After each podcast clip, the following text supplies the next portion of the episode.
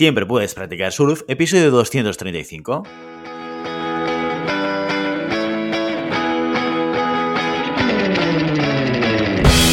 Bienvenido y bienvenida a Siempre puedes practicar surf, el podcast diario sobre recursos humanos. Este podcast está pensado para profesionales de recursos humanos, gerentes o jefes de equipo y podrás encontrar técnicas, consejos, ideas, conceptos y noticias sobre la gestión de personas. Eso sí, con enfoque práctico y aplicable. Hoy episodio 235 del jueves 26 de mayo del 2022, programa dedicado al monográfico del mes en el que explicamos de forma concreta y concisa conceptos relacionados con recursos humanos. Pero antes dejadme que os recuerde que podéis encontrar más contenido en nuestro blog e información sobre nuestros servicios en nuestra web, en globalhumancon.com. Desde allí os podréis apuntar a nuestra newsletter para no perderos nuestros webinars, streamings y todo el contenido y actividades que organizamos desde la consultoría Global Human Consultants. ¿De qué va esto de los monográficos? Ya lo sabéis, cada jueves dedicamos a explicar de forma muy concreta y concisa conceptos relacionados con recursos humanos. ¿Cómo lo hacemos? Pues cada mes seleccionamos un tema y a partir de ahí cada jueves lo dedicamos a explicar uno o varios conceptos importantes que tienen que ver con ese tema en cuestión. Y después de hacer nuestra entradilla habitual, vamos a iniciar nuestro último episodio de los monográficos de mayo. ¡Aplausos! Este mes lo estamos dedicando a los test psicométricos más utilizados en recursos humanos, tanto para evaluar candidatos en un proceso de selección como para diseñar planes de crecimiento o conocer más en profundidad al equipo y poder hacer una mejor gestión de personas. Si has seguido la serie desde el inicio, sabrás que ya hemos pasado por los test de inteligencia, de actitudes y de personalidad. Concretamente les hemos dado un repaso al test de Raven, al test de Merrill, al DISC y al 16PF. Si no nos has seguido desde el principio, bueno, pues te recomiendo que los escuches porque te aportamos datos muy, pero que muy interesantes sobre estas herramientas de evaluación. Bien, ¿queda alguna dimensión humana más que se pueda medir? Pues lo cierto es que sí. Tal y como dijo una vez un profesor de la carrera, si existe, se puede medir. Otra cosa es encontrar las escalas adecuadas. ¿Y qué es lo que vamos a medir hoy? Pues algo que se tiene muy en cuenta en recursos humanos a la hora de evaluar candidatos. Los valores.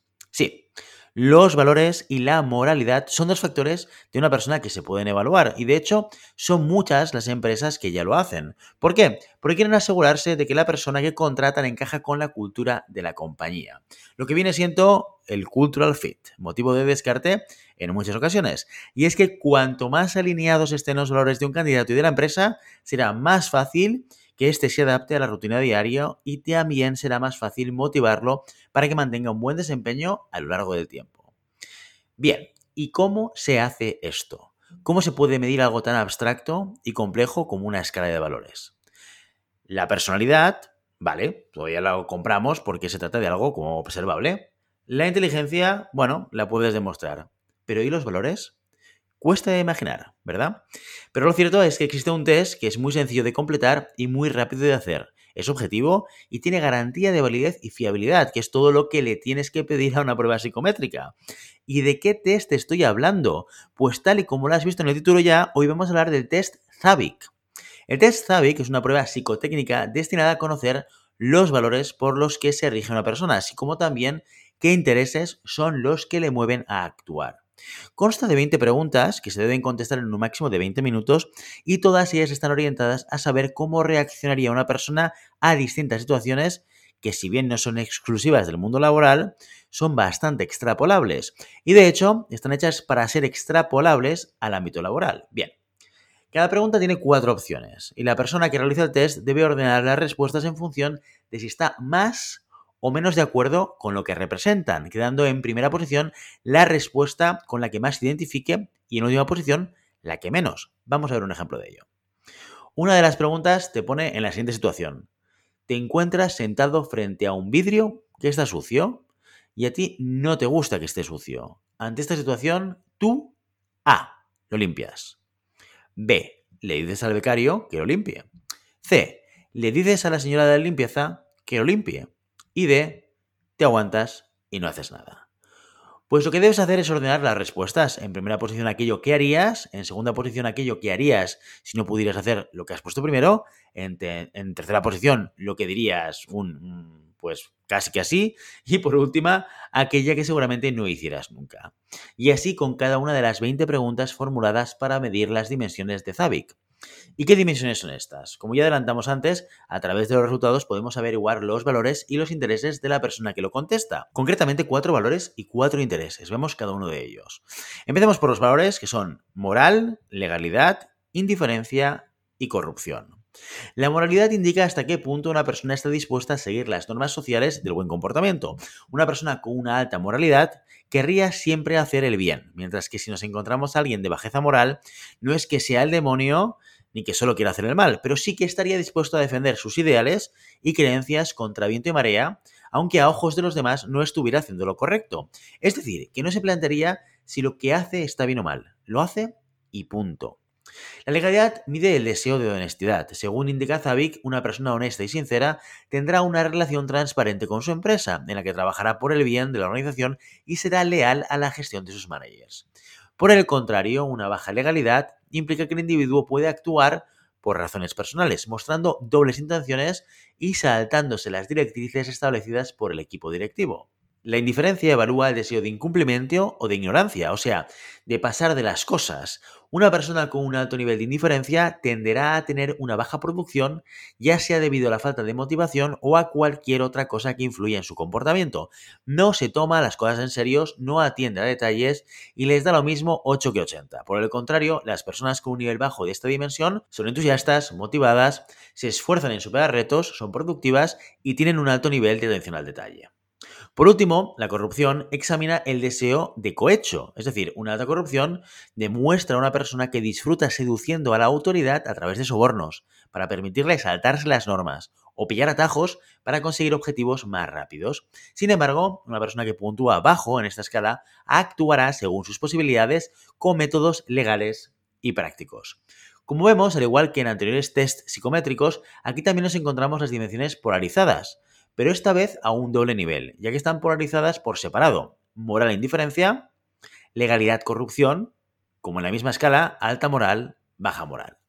En cuanto a los intereses, el test de Zavik señalaría que las personas tenemos cuatro motivadores esenciales. Los económicos, los políticos, los sociales y finalmente los religiosos o regulatorios. Los motivos económicos son aquellos que evidentemente tienen que ver con el money money.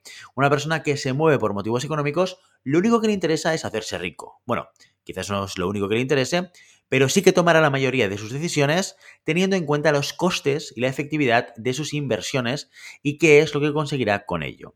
Los intereses políticos destacan en el deseo de poder y de querer llegar a lo más alto, por lo que es una dimensión representativa de las personas ambiciosas que quieren escalar puestos dentro de la organización. Las personas con intereses sociales muestran interés y preocupación por ayudar a los demás, lo que los hacen buenos jugadores de equipo. Y por último, los intereses religiosos que no están realmente relacionados con la religión, sino lo que representa ser fiel a una religión. Esto es un alto grado de regulación y respeto por las normas, disciplina, estructura y orden. Y como estos intereses también pueden estar presentes sin necesidad de profesar ninguna religión, actualmente hay quien denomina este interés con el nombre de regulatorio. Bien, una vez hemos hecho el test, que por cierto es aplicable a cualquier nivel jerárquico, obtenemos los resultados en un gráfico de barras que nos muestra el valor de cada una de las ocho dimensiones. De esta manera podremos visualizar cuál es el valor al que le da más importancia a la persona que estamos evaluando, así como el interés que más influye en su conducta.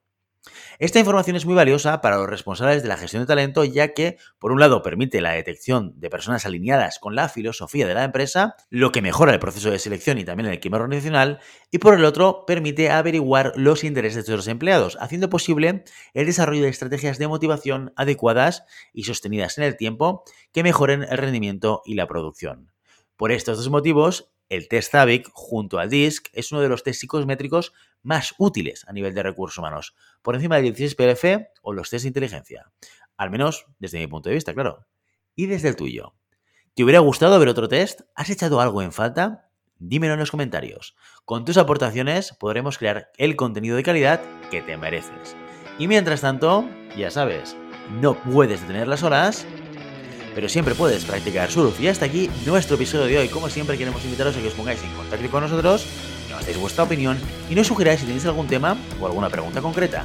Lo podéis hacer a través de la página de contacto en globalhumancom.com barra contáctanos o a través de las redes sociales. Estamos en Facebook, estamos en Twitter, estamos en Instagram y en LinkedIn. Y si el contenido de este podcast te gusta, no te olvides suscribirte, darnos 5 estrellas en iTunes y me gusta tanto en iVoox como en Spotify. Igualmente recuerda que puedes encontrar más contenidos, noticias y recursos en nuestra web, en globalhumancon.com. Muchas gracias por todo, por tu tiempo, por tu atención y por tu interés en estos temas sobre gestión de personas. Nos escuchamos mañana viernes con el programa sobre preguntas y respuestas. Hasta entonces, feliz día.